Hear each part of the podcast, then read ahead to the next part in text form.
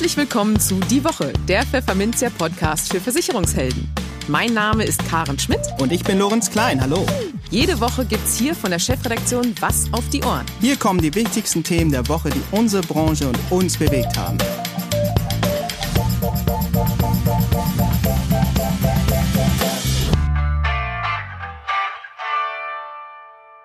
Moin aus Hamburg und herzlich willkommen zu Folge 21 unseres Podcasts. Heute ist Freitag, der 4. Dezember 2020. Und diese Themen haben wir in der heutigen Folge für Sie. Makler, Podcaster und Top-Speaker in einem Paket. Geht das? Aber klar. Patrick Hamacher macht es seit vielen Jahren erfolgreich vor. Mit ihm sprachen wir darüber, was falsch läuft in der Versicherungsbranche und über die Herausforderungen beim Sprung vom Vertreter in den Maklerstatus, den er einst selbst wagte.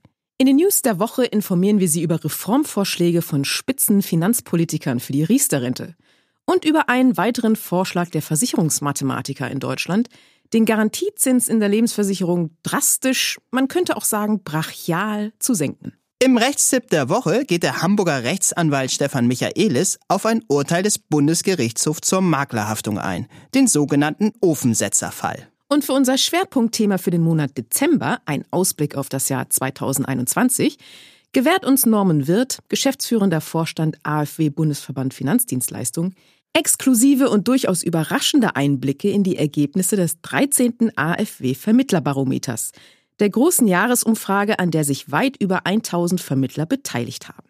Aber bevor es losgeht, kommt hier wie immer ein kleiner Hinweis.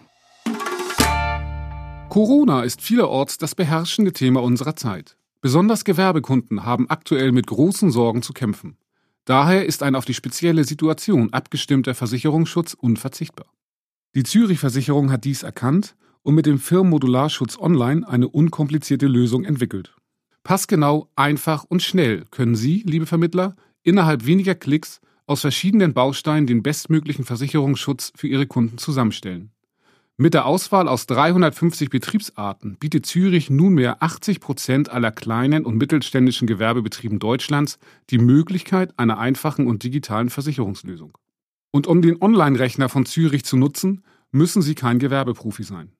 Durch viele Hinweisfelder ist der Rechner selbsterklärend aufgebaut und Sie können gemeinsam mit Ihren Kunden digitale Angebote erstellen und so eine hohe Transparenz für Ihre Kunden schaffen. Doch die Vorteile für Ihre Kunden sind noch viel größer. Neben einer direkten Weitergabe von Preisvorteilen in der Kalkulation genießen Ihre Kunden den Vorteil des unmittelbaren Versicherungsschutzes direkt nach Abschluss.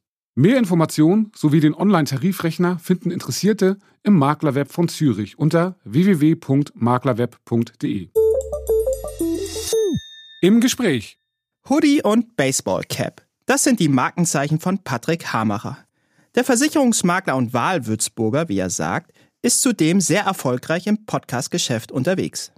Zusammen mit seinem Maklerkollegen Bastian Kunkel erklärt er jungen Menschen Woche für Woche via Versicherungsgeflüster, so der Titel, das Einmaleins des Versicherungswesens.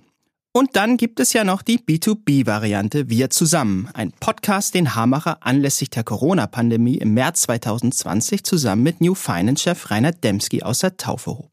Darin sprechen die beiden immer dienstags und freitags über aktuelle Branchenthemen. Ende August war das Pfefferminzia-Team dort zu Gast. Vielen Dank nochmal, Patrick.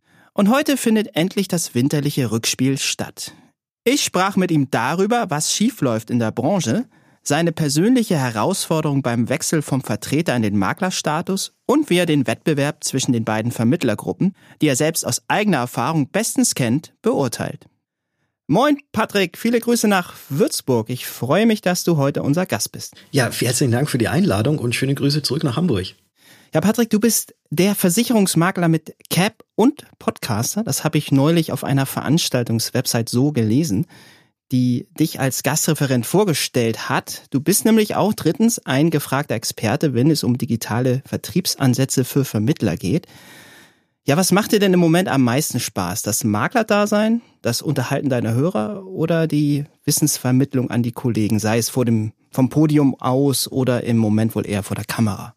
Also mir macht tatsächlich alles drei extrem viel Spaß, wobei ich immer wieder noch betonen muss, dass ich zu 100 Prozent Versicherungsmakler bin und alles das, was da außen lang läuft, also sprich diese Vorträge oder äh, dann auch Webinare halten und irgendwelche anderen Sachen auch an die Kollegen weiterzugeben. Das ist alles bei mir nur so nebenher und äh, über die letzten Jahre so ein bisschen vermehrt gekommen, weil Anfragen kamen.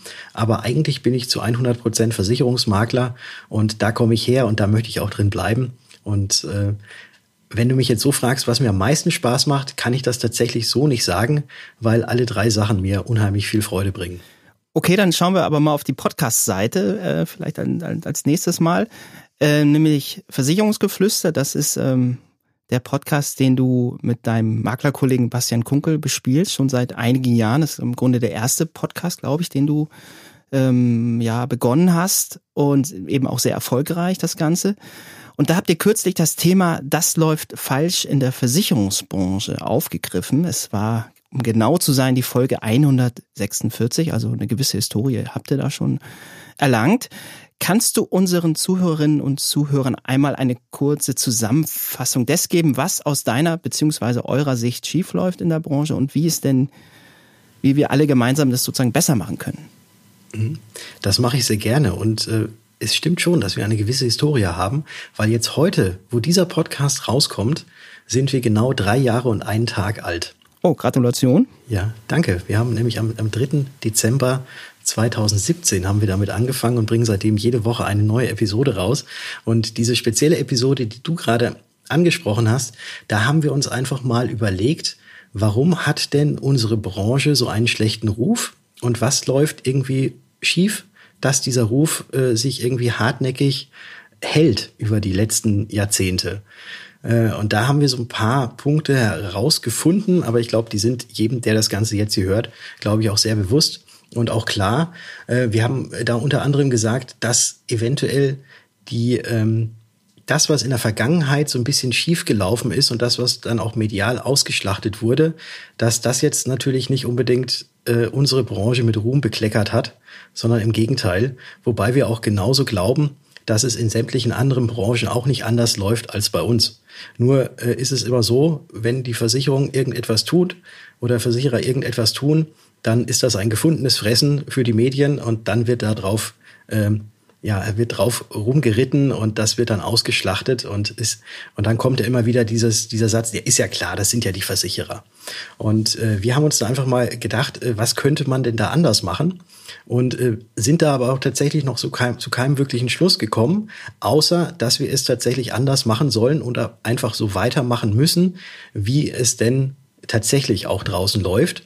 Und das vielleicht auch mal so ein bisschen mehr nach außen bringen, also sprich zu zeigen, wie denn überhaupt ein Versicherungsmakler, ein Versicherungsvermittler ähm, oder auch allgemein Versicherer, äh, wie sie denn arbeiten, dass man das einfach mal nach, nach außen stellt äh, und nicht immer nur diese oder nicht immer nur wartet, bis diese negativen Geschichten kommen, sondern auch mal positive Sachen in den Vordergrund rückt und das einfach mal äh, an die breite Masse bringt und das Ganze mal erzählen. Ja, nun macht sich die Branche das Leben aber auch selbst ein bisschen schwer, hat man den Eindruck. Das haben wir auch in der vergangenen Podcast-Folge hier bei uns im Podcast auch mal beleuchtet. Das war jetzt nicht die 146. Ausgabe, sondern erst die 20. Also wir haben noch einen längeren Weg auch vor uns. Jedenfalls ging es da auch um die These, dass Ende der Ausschließlichkeiten naht. Das hat also durchaus zugespitzt, kann man sagen, das hat Hermann Schrögenauer, Vertriebsvorstand der LV 1871, so formuliert. Ja, und er bekam dafür ordentlich Gegenwind, weil insbesondere die AO-Vertreter diesen Abgesang, nenne ich es mal, als unfair empfinden. Und du selbst bezeichnest dich auf deiner Website als 100% Versicherungsmakler, warst aber zuvor zehn Jahre lang in der Ausschließlichkeit tätig. Wie denkst du denn über diesen Wettstreit zwischen den Maklern und den Vertretern? Ah, ich glaube, da müsste man eigentlich gar keinen Wettstreit äh, heraufbeschwören. Ich glaube, es, es gibt ein vernünftiges Miteinander und äh, wenn wir in unserer Branche alle einen vernünftigen Job machen, dann ist es eigentlich äh, ja gar, gar nicht mal so wichtig, also letzten Endes vielleicht doch, auch für den, für, den, für den Kunden schon, was halt eben so die Vielzahl angeht oder die Breite, die jetzt ein Versicherungsmakler in seinem Portfolio hat, im Gegenzug zu jemandem, der jetzt nur ausschließlich für eine Versicherungsgesellschaft tätig ist oder auch ein Mehrfachagent, der jetzt ein paar hat.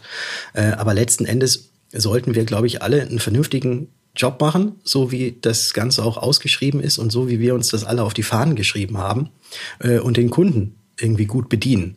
Und ich glaube, wenn die Beratung vernünftig ist äh, dann kann ein Kunde auch sehr, sehr gut, auch bei jemandem, der in Ausschließlichkeit ist, äh, aufgehoben sein. Ich glaube, es äh, geht immer nur darum, wie man quasi mit dem Kunden kommuniziert und was man dem Kunden anbietet, weil auch ein, das heißt nicht per se, dass jetzt ein Makler äh, immer die beste oder die bessere Beratung machen kann als jemand, der in Ausschließlichkeit ist. Ähm, ich glaube, es geht tatsächlich darum, um die Qualität, wie man etwas vermittelt und danach dann natürlich auch um, um die Produkte. Aber wenn man eben, äh, ich bringe da immer so ein bisschen den, den Vergleich mit einem, ähm, ja, mit einem Autohändler. Wenn jetzt jemand zum Mercedes-Händler geht, äh, und dort ein Auto haben möchte, dann ist, ist ihm ja klar, dass er einen Mercedes verkauft bekommt und keinen BMW. Und äh, wenn sich jemand dafür entscheidet, dass er zum Mercedes-Händler geht und der Mercedes-Händler ihm das Auto, was er haben möchte, mit sämtlichen Features, die diese Autos haben, äh, eben auch so aufbereiten kann, dann ist er ein glücklicher Kunde und ist unheimlich gut aufgehoben, auch in diesem Mercedes-Haus. Äh, wenn jetzt allerdings jemand äh, sagt, naja, ich möchte jetzt vielleicht doch lieber ein BMW, dann ist er halt beim Mercedes-Händler nicht unbedingt so gut aufgehoben. Aber letzten Endes geht es, glaube ich, wirklich nur um die Frage, wie findet die Beratung statt? Äh, wie gut ist diese Beratung und kann dann letzten Endes auch das passende Produkt, was für den Kunden passt, angeboten werden. Und da finde ich es eigentlich nicht schön, dass ich ähm, ja eigentlich diese, diese verschiedenen Gruppierungen der Versicherungsmakler, der Versicherungsberater, die könnte man vielleicht sogar auch noch mit dazu nehmen, äh, und deren Ausschließlichkeit und vielleicht auch noch welche, die in Strukturvertrieben äh, sind, dass die sich da gegenseitig immer gegeneinander schlecht machen, weil letzten Endes wollen wir alle das Beste für den Kunden. Und wenn da jeder seinen Job vernünftig macht, dann müsste man gar nicht gegeneinander schießen, weil das ist wahrscheinlich auch ein Punkt, der, äh, ja, der halt auch für dieses schlechte Image außerhalb unserer Branche sorgt, mit dem Blick auf unsere Branche. Weil wenn wir uns selbst alle untereinander diffamieren und jedem erzählen, was hat denn der Vermittler vorher für einen Blödsinn gemacht bei dir, bei mir ist es viel besser, äh, dann reden wir unseren eigenen Berufsstand schlecht und sagen, alle anderen können nichts, nur ich bin der Allheilsbringer. Und äh, ich glaube, das könnte auch so ein Punkt sein, weswegen wir jetzt nicht unbedingt immer den besten Ruf in der Bevölkerung genießen. Nun besteht aber unter Vertretern durchaus auch der Wunsch zu wechseln in den Maklerstatus. Du hast das ja auch getan. Da hat natürlich jeder seine eigene Motivation. Das muss jetzt auch nicht damit zu tun haben, dass der Maklerberuf per se jetzt erstrebenswerter ist, sondern ähm, das ist offenbar auch bei jedem anders gelagert. Ähm, du musst jetzt gar nicht unbedingt erzählen, wie das bei dir alles war, aber kannst du vielleicht dich erinnern, ähm, welche Herausforderung da besonders ähm, im, im Vordergrund stand eben in diesem, in diesem Wechsel, im, im Wechsel des Status? Ja, bei mir war es ja so, dass ich tatsächlich beide Seiten kennengelernt habe. Wie du schon ge richtig gesagt hast, ich war zehn Jahre in Ausschließlichkeit und habe dann meinen Papa beerbt, der schon seit äh, Jahren ein Versicherungsmaklerbüro auch hier in Würzburg hatte. Und habe da natürlich jetzt die Unterschiede kennengelernt. Auf der einen Seite die Vor- und auch die Nachteile in der Ausschließlichkeit, aber auch die Vor- und Nachteile äh, als Makler. Und ich glaube, einen entscheidenden Vorteil, den ein äh, Ausschließlichkeitsvermittler hat, ist der, dass er ja quasi nur eine Produktpalette anbietet und sich da und da natürlich alles wirklich bis ins Kleinste weiß und kennt. Und natürlich einen weiteren Vorteil, den, den jemand in der Ausschließlichkeit hat, ist, dass er oder sie die Kundenverwaltung völlig abgenommen bekommt weil das macht ja alles die Versicherungsgesellschaft. Und äh, auf der Maklerseite hat man dann eben den Vorteil, dass man nicht nur aus einem Portfolio, sondern aus ganz vielen Portfolios äh, auswählen kann für den Kunden, aber da vielleicht nicht wirklich jedes Bedingungswerk in- und auswendig kennt, so wie auf der Seite der, des, der Ausschließlichkeit. Und man muss sich natürlich auch um die Kundenverwaltung selbst irgendwie kümmern, wenn man jetzt nicht äh, ausschließlich nur für einen Maklerpool zum Beispiel äh, unterwegs ist. Also da gibt es, da gibt es eben diese, diese Vor- und Nachteile. Und mein Grund, warum ich dann jetzt äh, Richtung Makler gegangen bin und nicht weiter in Ausschließlichkeit geblieben bin, war tatsächlich der, äh, dass ich mich mit meinem Vater an den Tisch gesetzt habe und er gesagt hat, er hat jetzt ein Alter, in dem er so langsam seinen Maklerbetrieb aufgeben möchte. Und ich dann halt diese Wahlmöglichkeit hatte, weiter in Ausschließlichkeit zu bleiben oder mich als Makler eben in die Fußstapfen meines Papas zu begeben. Und da habe ich einfach mehr Entwicklungspotenzial gesehen und auch mehr Freiheiten gesehen, die ich jetzt als Makler machen kann, weil ich glaube nicht, dass ich in der Ausschließlichkeit heute so mit Kappe und Hoodie rumrennen könnte, wie ich das jetzt als Versicherungsmakler tue. Aber dein Vater hat es akzeptiert, dass du anders rumläufst als er vielleicht. Ja, das hat er akzeptiert und äh, wir hatten da auch eine ganz, ganz klare Vereinbarung. Ähm, er hat gesagt, er hat zu mir gesagt, äh, Patrick, du bist Versicherungsfachwirt, du hast jahrelange Erfahrung, du weißt, was du tust. Äh, und wenn du meinen Laden übernimmst, dann bist du Chef und ich halte mich zurück. Und äh, das ist tatsächlich bis heute so. Also mein Vater ist jetzt auch komplett raus ist jetzt äh, bis heute so und das muss ich ihm auch sehr hoch anrechnen, weil ich glaube, dass es bei in vielen anderen Fällen, wo jetzt ähm, eine Nachfolge kommt, dass dann der Senior natürlich gerne noch Mitspracherecht hätte oder, oder auch selber noch mitspricht. Und da, wie gesagt, muss ich das meinem Vater sehr hoch anrechnen, dass er mir da voll und ganz die Zügel in die Hand gegeben hat und gesagt hat, Patrick, mach mal, das wird schon gut werden. Und das habe ich getan und ähm, bisher läuft es ganz gut. Ja, lieber Patrick, wir wünschen dir, dass das so bleibt und sind uns eigentlich auch sicher, dass das, äh, dass das, dass du sehr, sehr gute Chancen hast, dass du weiter sehr erfolgreich arbeiten kannst, trotz Corona, trotz alledem, was so drumherum alles passiert. Wir werden auch weiter ein Ohr dran haben im wahrsten Sinne des Wortes an dem, was du so machst. Bleib gesund und schöne Grüße nach Unterfranken. Bleibt ebenfalls gesund. Herzlichen Dank für die Einladung und schöne Grüße zurück. Die News der Woche Teil 1. Seit Monaten, naja eigentlich schon seit Jahren, setzen sich Versicherungs- und Fondsbranche für eine Reform der staatlich geförderten Riester-Rente ein. Passiert ist von Seiten der Politik nichts. Laut Frank Schäffler, FDP-Mitglied im Finanzausschuss des Deutschen Bundestags, drohen viele Produktanbieter daher bereits damit, das Neugeschäft der Riester-Rente komplett einzustellen oder haben das schon getan. Die teure Beitragsgarantie in Verbindung mit der aufwendigen staatlichen Kontrolle machten das Produkt einfach zu unspannend. So etwas passiert, wenn die Politik versucht, alle möglichen Ideale in ein Produkt zu zwängen, das dann aber auf längere Sicht in der Praxis nicht funktioniert, sagte Schäffler jüngst auf dem 17. AfW Hauptstadtgipfel vor rund 50 Branchenentscheidern und Fördermitgliedern des AfW Bundesverbands Finanzdienstleistung. Der FDP-Mann will daher sowohl die Verpflichtung zur Beitragsgarantie als auch zur Verrentung in der Riester-Rente aufheben. Optional könnten beide Kriterien als Varianten bestehen bleiben. Aber eine Anlage in Aktien ist alternativlos in der Altersvorsorge. Deswegen muss man dem Anleger mehr Spielraum geben, so Scheffler. Carsten Brotesser, ebenfalls Mitglied im Finanzausschuss und CDU-Mann, sprach sich auf der gleichen Veranstaltung für eine umfassende Entbürokratisierung der Riester-Rente aus. Wir schlagen vor, aufbauend auf einer Grundförderung ab einem jährlichen Sparbetrag von 437,50 Euro eine klare lineare Förderung einzuführen in Höhe von 40 Prozent pro Euro, so der Politiker. Zudem solle der Förderkreis deutlich erweitert werden, auf alle in Deutschland steuerpflichtigen Personen. Auch an den Sonderabgabenabzug will Brotesser ran. Abschaffen sollte man ihn, so sein Vorschlag. Weil die Steuerrückerstattungen, die jährlich an die Sparer zurückfließen, eh kaum in die Altersvorsorge flössen, wie es ursprünglich mal der Plan war. Ein vielversprechender neuer Weg sei es auch, die Zulagenförderung nach Riester mit der Geringverdienerförderung in der betrieblichen Altersversorgung zu kombinieren, so Brotesser weiter. Steuerlich gefördert können Arbeitgeber über eine neu geschaffene Zulagenrente gering verdienenden Mitarbeitern eine Altersvorsorge in Höhe von bis zu 80 Euro im Monat schenken, erklärte der CDU-Mann.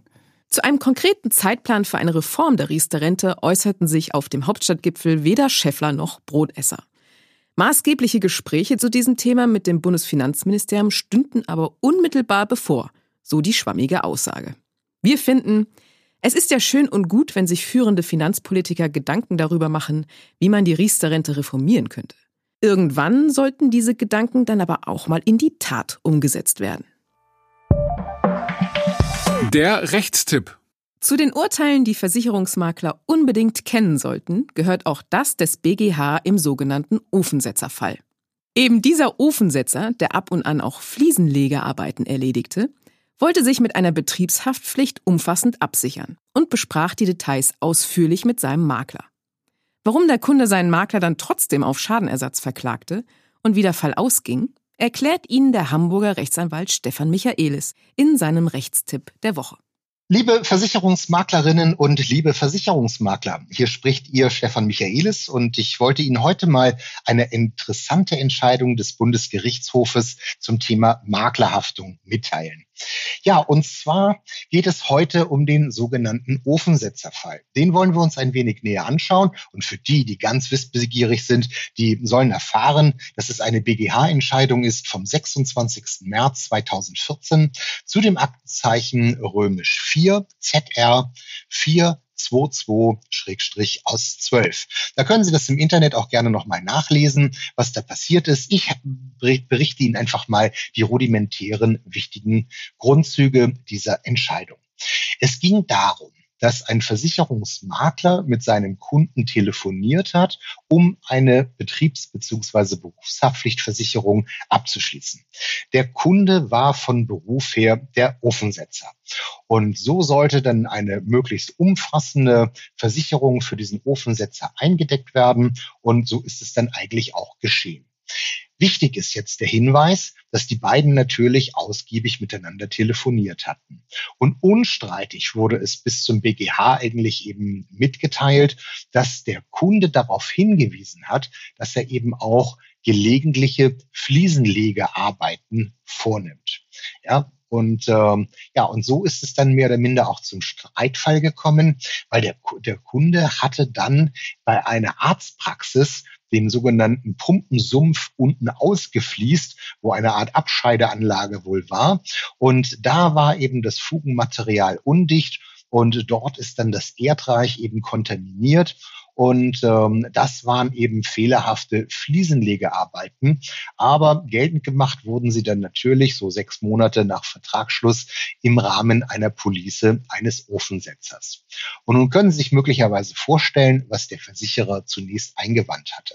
Der Versicherer sagte, er ist nicht dafür zuständig, denn das, äh, der eingetretene Schaden, der sei nicht versichert. Der Makler hatte in die Bedingungen geschaut und festgestellt, dass eben auch Wasserschäden entsprechend mitversichert sind und hatte dann eben sich darauf bezogen, dass hier doch Deckung gegeben werden müsste. Daraufhin teilt dann wiederum der Versicherer mit, dass die Abwasserschäden von dem Einschluss der Wasserschäden an sich aber wiederum ausgeschlossen sind.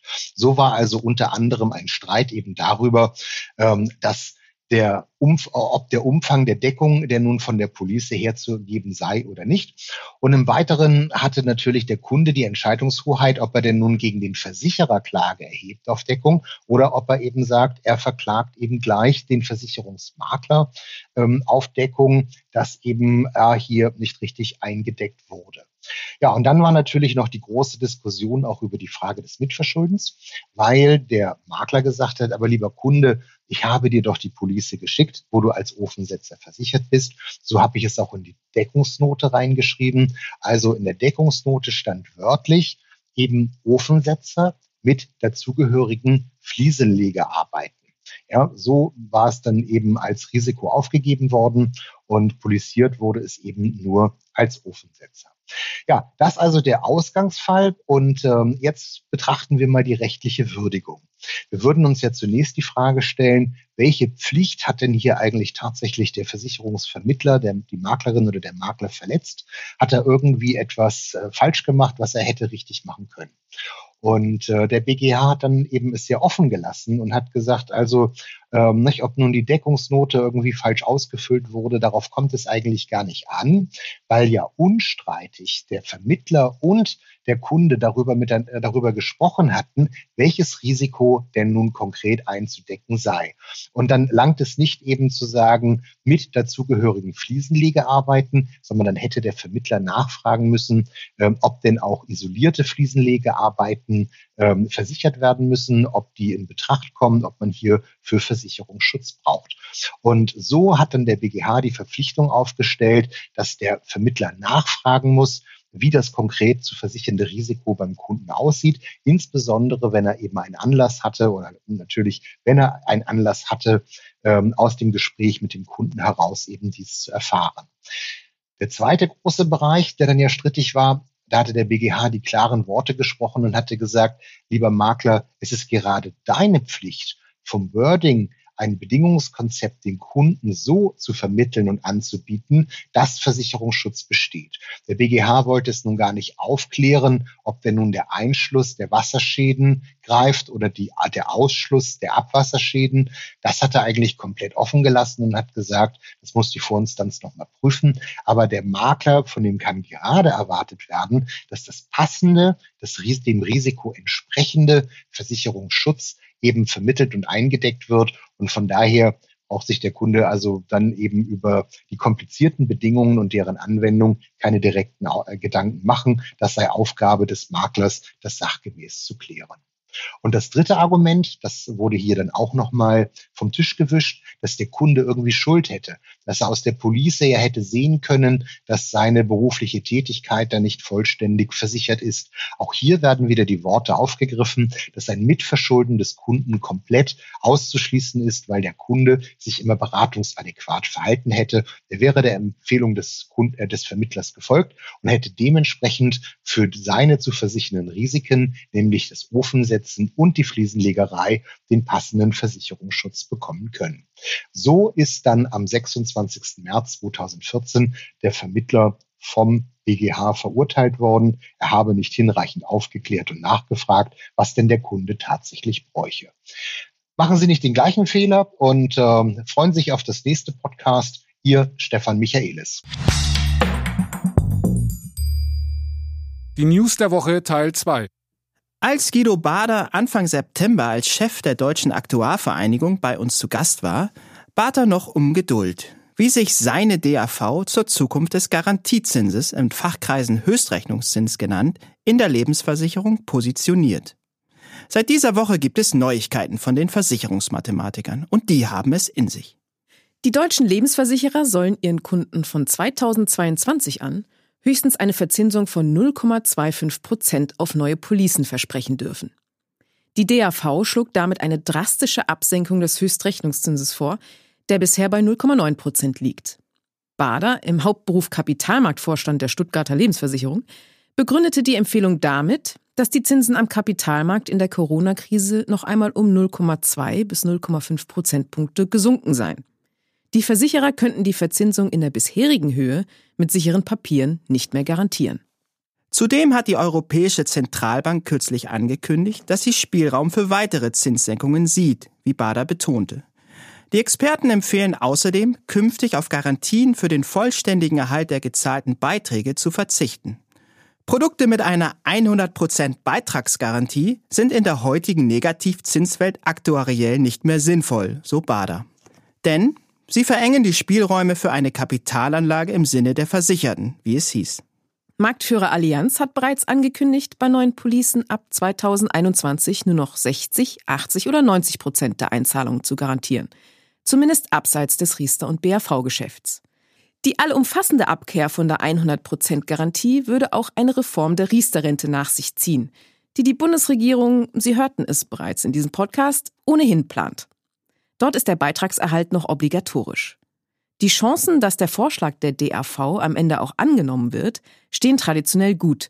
Denn in der Regel folgen die Finanzaufsicht BaFin und das Bundesfinanzministerium dem Rat des Expertengremiums. Wir werden sehen, ob es auch diesmal wieder so kommt. Das Schwerpunktthema. Das Corona-Jahr 2020 war für Norman Wirth durchaus stressig. Denn sein Vermittlerverband der AfW, Bundesverband Finanzdienstleistung, dem er als geschäftsführender Vorstand angehört, musste sich in diesem Frühjahr erstmal, wie wir alle wohl, neu sortieren. So war zunächst nicht klar, wie heftig sich die Pandemie auf das Geschäft seiner Mitglieder auswirken würde. Inzwischen zeigt sich, die Versicherungs- und Vermittlerbranche dürfte das Jahr überaus glimpflich hinter sich bringen. Das zeigt auch das brandneue AfW Vermittlerbarometer, an dem weit über 1000 Makler und andere Vermittler teilnahmen. Die Studie ist zwar noch nicht veröffentlicht, doch Wirt verriet uns im folgenden Gespräch schon mal einige spannende und exklusive Zahlen. Zudem wagt er einen Ausblick auf das neue Jahr. Sie hören nun den ersten Teil des Interviews, in Kürze folgt dann Teil 2. Dann wird er uns an den Gesprächen mit prominenten Finanzpolitikern teilhaben lassen, die sich im Rahmen des kürzlich erfolgten AfW-Hauptstadtgipfels über Provisionsdeckel, BaFin-Aufsicht für Finanzanlagenvermittler und weitere Regulierungsthemen ausließen. Doch nun folgt erstmal Teil 1.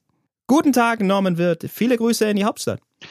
Ja, guten Tag. Viele Grüße zurück an Sie, Herr Klein, und natürlich auch an unsere Zuhörer jetzt hier. Ja, Corona macht nur noch jedem fünften Makler deutlich zu schaffen. Das vermeldete Pfefferminzia am 25. November.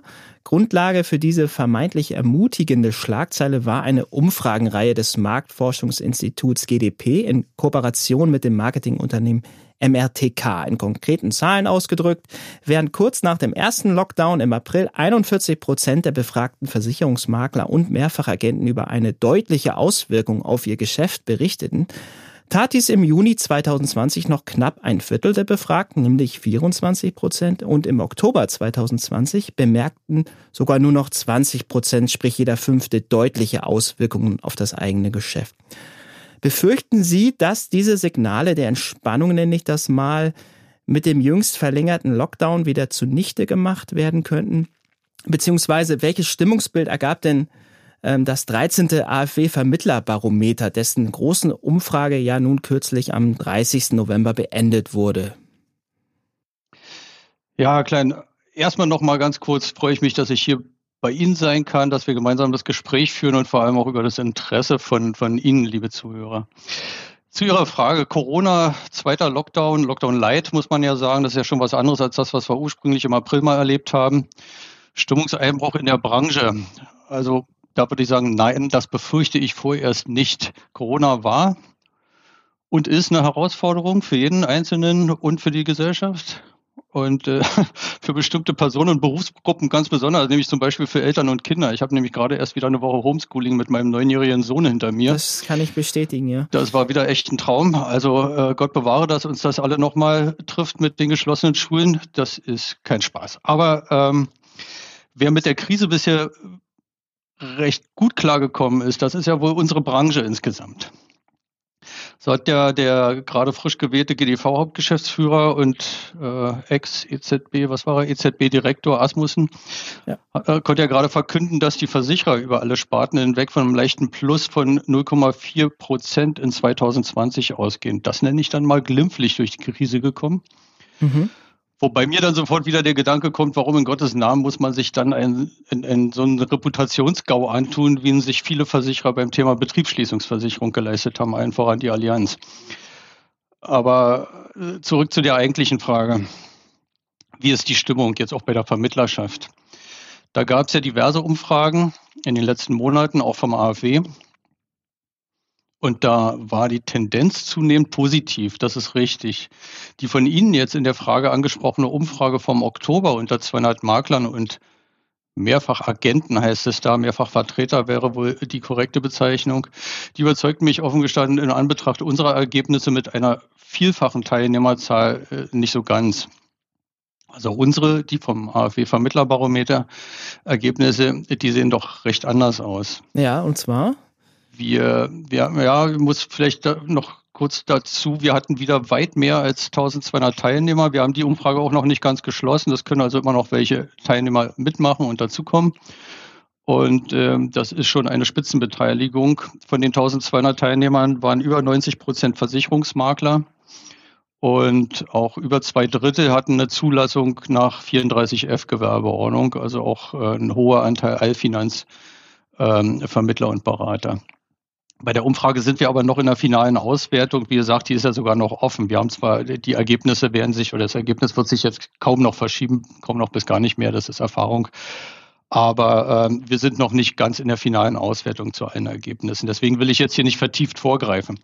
Aber eins ist in der Tendenz über das Jahr zu beobachten, das ist klar. Trotz oder gerade wegen der Corona-Krise haben wir bei im Durchschnitt nahezu gleichbleibendem Umsatz einen Digitalisierungs- und Professionalisierungsschub erlebt. Natürlich auch von dank der ganzen hervorragenden Partner, also von den Verbünden und Pools und Produktgebern und Servicedienstleistern, die haben ja alle nochmal einen zugelegt, insbesondere was äh, Digitalisierungs- und Automatisierungsangebote betrifft. Persönliche Termine gab es, logischerweise beim ersten Lockdown deutlich weniger. Das hat sich wieder im Normalmaß eingependelt, mhm. trotz der Corona-Hygienevorschriften. Äh, Videoberatung hat auch, äh, das ist sicherlich keine Überraschung, massiv zugenommen. Und das wird aber auch gleich bleiben, jedenfalls so die Ergebnisse unserer Umfrage. Also die, man weiß es zu schätzen, das ist klar, das ist ja auch eine Effektivitätsboost, weniger Termine, also weniger Fahrerei. Ne? Und das Spannende vor allem ist, ein echter Umsatzeinbruch wird nicht befürchtet von den Teilnehmern. Vielmehr wird für 2020 wohl im Schnitt der Umsatz bei den Teilnehmern des AfW-Vermittlerbarometers, da muss ich vielleicht noch dazu sagen, da waren nicht nur AfW-Mitglieder, deutlich mehr als die Hälfte der Teilnehmer waren eben nicht Mitglieder im AfW, die kamen anderweitig dazu. Also im Schnitt geht man davon aus, dass der Umsatz für 2020 nahezu identisch mit 2019 ist. Oh, das überrascht jetzt aus meiner Sicht. Ja, wir werden das, wir werden es konkret noch in den nächsten Tagen sicherlich dann ähm, auswerten und herausbringen. Deswegen ist es nicht eine ganz große Überraschung. Einerseits haben wir die Zahlen der Versicherer selbst, GDV, Asmussen hatte ich schon erwähnt, und auch die Zahlen von Vertrieben, Verbünden und Pools, die ja sukzessive schon veröffentlicht werden oder wo es Statements gibt, zeigen, hier von echten Einbrüchen ist da nichts zu hören, eher sogar von nicht ganz unerheblichen Umsatzsteigerungen bei dem einen oder anderen Marktteilnehmer. Aber das ist also, dann sehr spartenspezifisch, oder? Im Lebenbereich gab es doch durchaus einige mhm. Minuszahlen zum oder?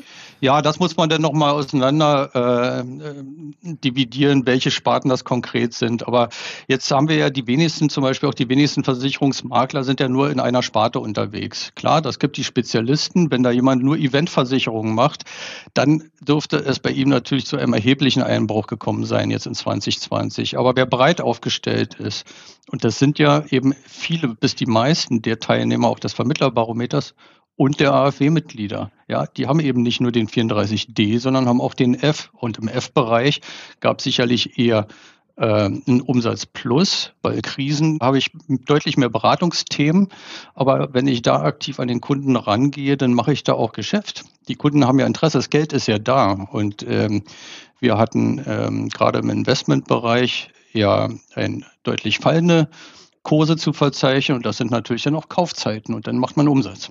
Die Stimmung ist nicht negativ, die ist neutral bis positiv. Konkreter, wie gesagt, werden wir es sukzessive in den nächsten Wochen dann ähm, nochmal auswerten und dann öffentlich machen. Aber lassen Sie uns nochmal ähm, ja, einen Blick zurück nach vorn werfen. Das ist ein denkwürdiges Jahr, was jetzt langsam zu Ende geht. Das Corona-Jahr 2020 wird uns ja auch im nächsten Jahr noch be beschäftigen. Ähm, aber was hat Ihnen persönlich denn, aber auch aus Sicht der Mitglieder Ihres Verbandes dieses Jahr aus regulatorischer Sicht besonders zu schaffen gemacht, mal abgesehen von Corona, ähm, was ja offenbar auch gar nicht so einen massiven Effekt ha äh, hatte, wie wir gelernt haben heute im Gespräch? Äh, und was stimmt Sie denn für das neue Jahr optimistisch? Also als erstes, ohne Quatsch, da schießt mir spontan ein Spruch von Lothar Binding durch den Kopf und den will ich hier gerne mal loslassen, weil wenn Sie schon sagen, was hat uns am meisten Schmerz bereitet, wir waren ja beim AfW Hauptstadtgipfel und da war ja Lothar Binding, der ist der SPD, der finanzpolitische Sprecher der SPD-Bundestagsfraktion, ja auch als Gast. Angehöriger der parlamentarischen Linken und ist jetzt seine letzte Legislaturperiode nach über 20 Jahren Bundestag, also politisches Urgestein. Und der sagte ganz salopp bei der Veranstaltung, tja, wenn Sie noch ein Problem brauchen, ich bin für Sie da. Äh, und das, das bringt es denn so ein bisschen auf den Punkt auch fürs vergangene Jahr und das Jahr davor, was die SPD betrifft. Denn äh, tatsächlich gerade bei der Leidien BaFin-Aufsicht und auch bei Provisionsdecke, da hat er oder die SPD haben schon wirklich genervt mit ihren Positionen. Und äh, auch bei der BaFin-Aufsicht offen gestanden auch sehr überrascht. Und zwar vor allem mit der seltsamen Phalanx, die die SPD da mit dem Bankenverband gebildet hat, die sich also quasi geschlossen für die BaFin-Aufsicht einsetzen. Und äh, auch überrascht, und das finde ich immer noch zunehmend irritierend, äh, als sich dann das ganze Ausmaß des Wirecard-Skandals mit dem unglaublichen BaFin-Versagen und den dortigen strukturellen Versäumnissen abzeichnete, auch dann immer noch an dieser BaFin-Aufsicht, also der Übertragung auf die BaFin-Aufsicht festzuhalten. Das war schon, schon ein dolles Ding und zeigte mal so ein bisschen ähm, auf, wo der Schmerz bei uns sitzt, weil das ist alles nicht so richtig mit Fakten hinterlegt gewesen. Wobei das einzig Gute bei, bei Lothar Binning immer ist, das gibt kein Rumgeeier, da gibt es klare Kante und dann hat man auch die Chance, sich selbst darüber eine klare Meinung zu bilden. Klar war natürlich äh, Hauptthema die Veränderung der BaFin-Aufsicht für die 34 FLA und die Corona-Krise. Bei Corona muss man sagen, das sieht jetzt im Moment aktuell auch nach Umfrage so aus, dass die Branche halbwegs ungeschoren rauskommt. Das wird hoffentlich so bleiben und sich fortsetzen. Aber natürlich war die Befürchtung ja eine ganz andere. Und ähm, das war insofern schon ein großes Thema. Also wenn die unabhängigen Vermittler nach unserem Vermittlerbarometer im Durchschnitt mit nahezu gleichbleibendem Umsatz rausgehen, wäre das wirklich und ist das bemerkenswert. Und äh, aber vielleicht um das auch noch zu loszuwerden an der Stelle, weil es gab ja auch andere Stimmen. Der AfW sieht, sieht insofern aktuell überhaupt keinen Anlass, für Corona-Hilfsmaßnahmen für Versicherungsvermittler außerhalb der bestehenden Programme, die ja schon gigantisch sind. In Anbetracht der aktuell vorliegenden Zahlen hielten wir das wirklich für unsolidarisch gegenüber den tatsächlich betroffenen Branchen und gehen bisher auch für 2021 davon aus, dass sich daran signifikant wohl nichts ändern wird. Ja, und wenn doch, dann werden wir Mittel und, und Wege finden, aber dass, dass wir hier nach Sonderprogrammen für die Versicherungsvermittler rufen, das sicherlich nicht. Ja, und ansonsten äh, Rückblick auf Corona, ähm, vielleicht ist auch deswegen das Ergebnis jetzt so Ende des Jahres eher äh, halbwegs beruhigend, muss ich sagen. Klar, es mag auch Ausreißer geben, aber insgesamt, ja. Viele Vermittler sind ja in der Krise proaktiv auf ihre Kunden zugegangen. Das äh, haben wir ja auch so aufgerufen, haben viele von sich aus gemacht, haben Flagge gezeigt, haben Hilfe angeboten bei ihren Kunden, die dann auch angenommen wurde. Und was auch super war, ist, dass viele Versicherer, insbesondere Maklerversicherer und auch Pools und Verbünde ganz viel getan haben, um eben mögliche Probleme durch Vertragskündigung oder auch damit einhergehende Storni beim Vermittler zu vermeiden. Also da wurden wirklich ganz schnell Alternativen entwickelt. Da funktionierte der Markt sogar auch, muss man klar sagen. Ne? Und ähm, also da wurde viel getan, damit nicht der Worst Case eintritt mit Erfolg. Und rückblickend würde ich da wirklich sagen, wenn nicht der krasse Wermutstropfen der, der Causa Betriebsschließungsversicherung wäre, dann könnte man wohl sagen, die Branche, oder das kann man auch so sagen, die Branche hat sich gemeinsam äußerst erfolgreich, auch durch kundenorientiertes Handeln, durch die Krise laviert. Also die Branche kann wirklich gemeinsam im eigenen und gleichzeitig auch im Kundeninteresse agieren und Krisen bestehen. Das, das stimmt mich auch für 2021 optimistisch. Da bin ich überzeugt, dass sich das so fortsetzen wird.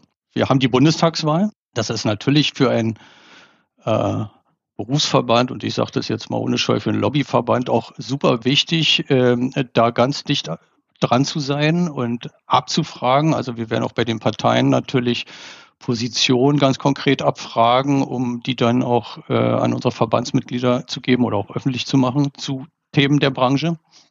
Da müssen die dann Farbe bekennen. Wir werden in 2021, ist ja nicht so, dass das Thema vom Tisch ist, hatten wir schon zum Provisionsdeckel oder Verbot hochwachsam bleiben. Dann ähm, Thema ESG, also Nachhaltigkeit, das werden alle äh, als Thema auf dem Tisch haben, wir auch. Ganz spannend, staatliches Renteninformationssystem. Ganz spannend überhaupt die ganze Rentendiskussion, die jetzt gerade wieder angefacht wurde aus Teilen der CDU heraus. Das sind schon Tendenzen auch bei der CDU, die man dort nicht erwartet hätte. Das muss man klar sagen. Das ist sehr spannend. Und wenn sich das durchsetzen würde, dieses Konzept, was da skizziert ist, dann hätte das auch riesige Auswirkungen auf die Branche. Also auch da werden wir in den Diskussionen dabei sein, auch in den Gremien bis hin zum Wirtschaftsrat äh, Deutschland der CDU, wo ich damit vertreten bin. Und damit sind wir am Ende von Podcast Nummer 21 angelangt. Verpassen Sie keine Folge und abonnieren und bewerten Sie den Podcast, so nicht schon geschehen, auf einer der gängigen Podcast-Plattformen. Wir hören uns dann am kommenden Freitag wieder, wenn Sie mögen. Bis dahin, bleiben Sie gesund, feiern Sie einen schönen zweiten Advent und Nikolaus und kommen Sie gut in die neue Woche.